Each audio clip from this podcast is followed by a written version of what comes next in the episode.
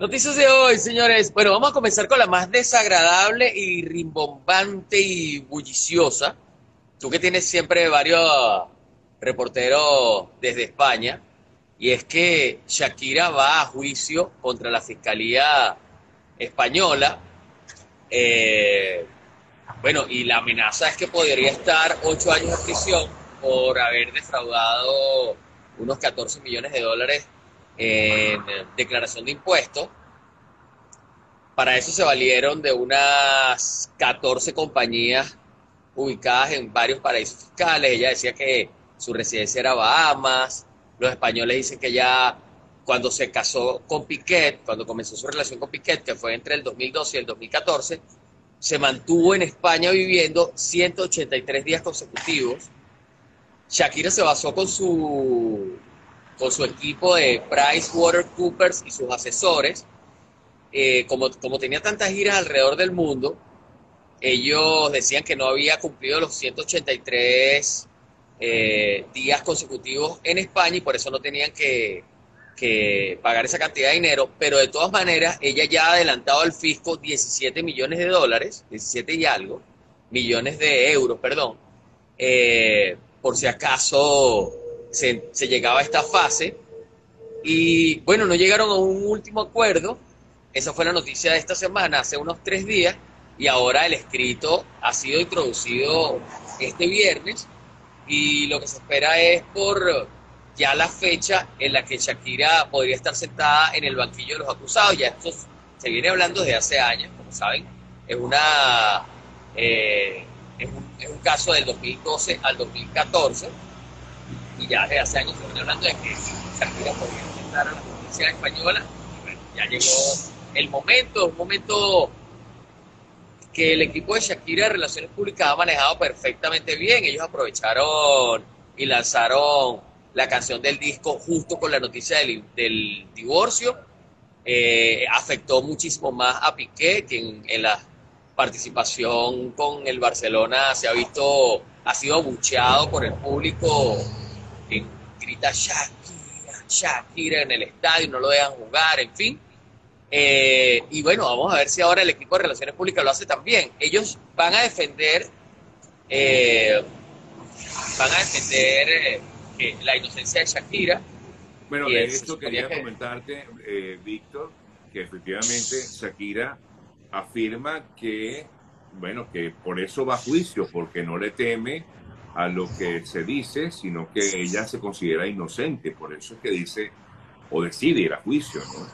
La fiscalía dice que tiene más de 30 testigos, eh, reportes de cuál era la agenda de Shakira en esos 183 días, estudios de grabación, facturas de estudio de grabación, eh, información acerca de productores que trabajaron con ella, las peluquerías que visitó, etcétera pero sí, el equipo legal de Shakira dice que ellos son los que tienen la razón y por eso van a juicio. Así que amanecerá y veremos, como ahora, por ahí. Ahora, Víctor, ¿qué pasaría si, si Shakira llega a ser encontrada culpable? Pues, ¿tú, ¿tú crees que puede llegar esto a, a un, oye, no sé, a cárcel o serían pagos en todo caso de, de, multas o de las sanciones que les impongan, fianzas, no sé?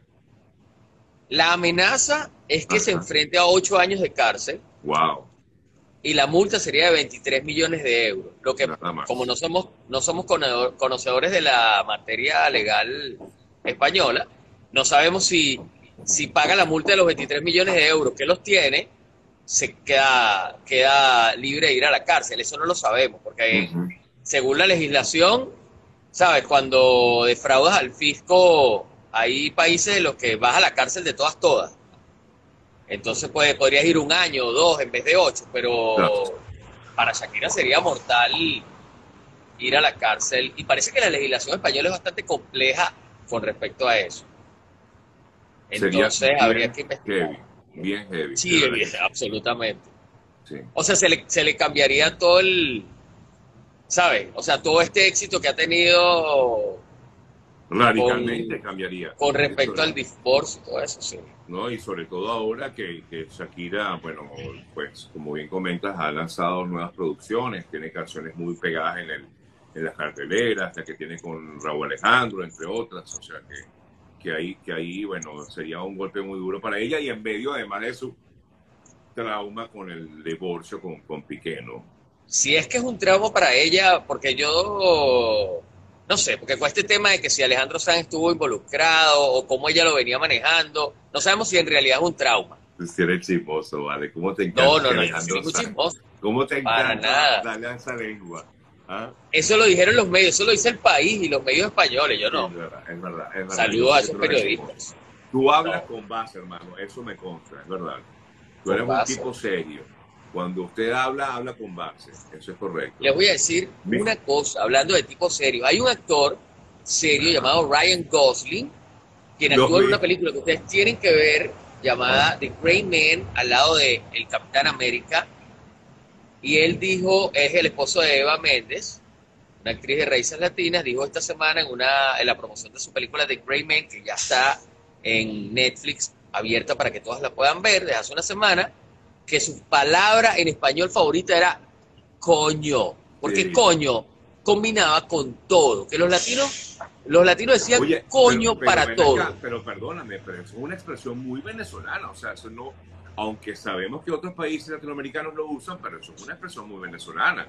Eso es eh, verdad, eso, es como el chévere, más o menos. Y obviamente no tiene nada que ver con Venezuela. Eh, pero yo no, no sé si es que él tiene algún tipo de contacto con venezolanos, porque Eva no es venezolana, pero, no. pero quizás tiene contacto con venezolanos y lo he escuchado mucho, por eso a mí me llamó la atención, me causó mucha gracia, lo vi, lo vi en tu, en tu, en tus redes y yo dije, este pana es un loco, ¿ah? Fue bien viral, fue bien viral. Dice Ryan Gosling, quien lo ve con esa carita de gringo, gringo canadiense. Sí, sí, sí, sí. ¿Quién se va a sospechar que habla? Sí, ¿quién se va a sospechar que habla español también y que va a decir en alguna entrevista que su palabra favorita es coño? Ah, imagínate tú, sí. Este, eh, cuéntame qué otra información nos tienes esta semana que ha ocurrido aparte de, de lo que ocurrió con Shakira. Ok. hermano Víctor. Dos cosas importantes, el lanzamiento del disco de Beyoncé, no lo he escuchado. Break My Soul es el single que ya voy a poner en Spotify inmediatamente cuando salgamos del aire a ver qué, qué nos trae esta hermosísima superestrella americana que está de lanzamiento de disco llamado Renaissance, eh, la esposa de Jay-Z, la esposa de Jay-Z eh, estrenó Break My Soul esta la semana. Canción se llama, se llama Break My Soul. Break My Soul se llama la canción, el disco se llama Renaissance y ya nos tenemos que conectar con él porque saben que Beyoncé es una de las superestrellas americanas y además más importantes del planeta. Mira, lo, estoy, eh, lo estoy aquí medio escuchando y la, lo, lo escucho una nota muy disco, muy dance. Está raro.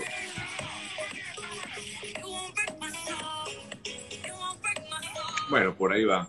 Luego lo escuchamos con calma. Exactamente. Eh, otra de las cosas que, ocurrió esta semana, y, para ser más exactos, ayer, Gail King de CBS hizo una entrevista especial a eh, Camil Vázquez en la oficina neoyorquina de esta empresa de leyes de la que se ha ganado el derecho de ser socia.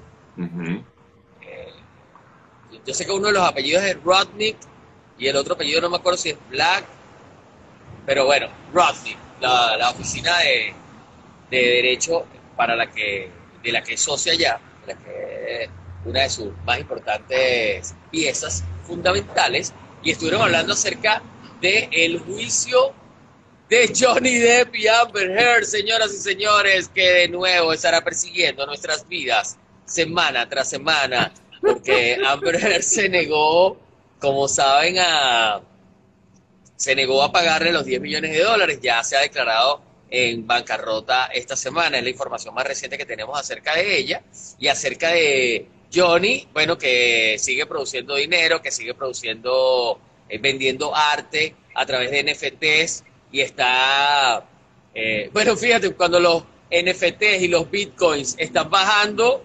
y hay un desastre económico con respecto a ellos, Johnny Depp está obteniendo dinero de venta de arte por NFT y Gail King y un canal tan importante de los Estados Unidos de Norteamérica como CBS entrevista en su programa eh, de las mañanas a Camil Vázquez para hablar acerca de un poco la estrategia que tienen con respecto al juicio y ellos dicen que están preparados. Gail King también le habló acerca de la sorpresa de que ese equipo fuera tan joven y Camil Vázquez, ah bueno, y le habló acerca de la fama, ¿no? Que cómo era eh, esa relación de ella con la fama.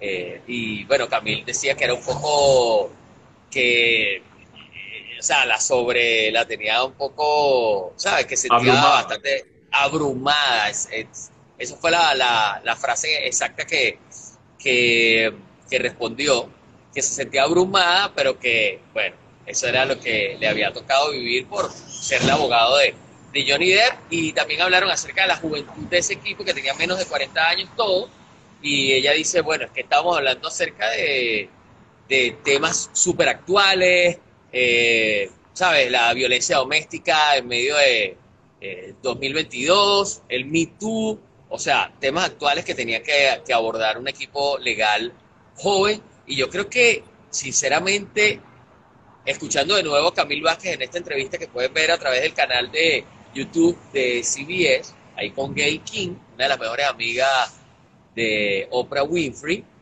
Así, un poco de chisme, metiéndole un poco de chisme. Se dice que pareja de Oprah, de Oprah Winfrey, para que Sergio diga. Eso se. El King siempre se dijo que era como una especie de novia de Oprah Winfrey. Ah, no sabía. Pero es mejor amiga, es mejor amiga de Oprah Winfrey. Tú sí hablas, pana. O sea. O sea, bueno, eso lo dicen los medios americanos.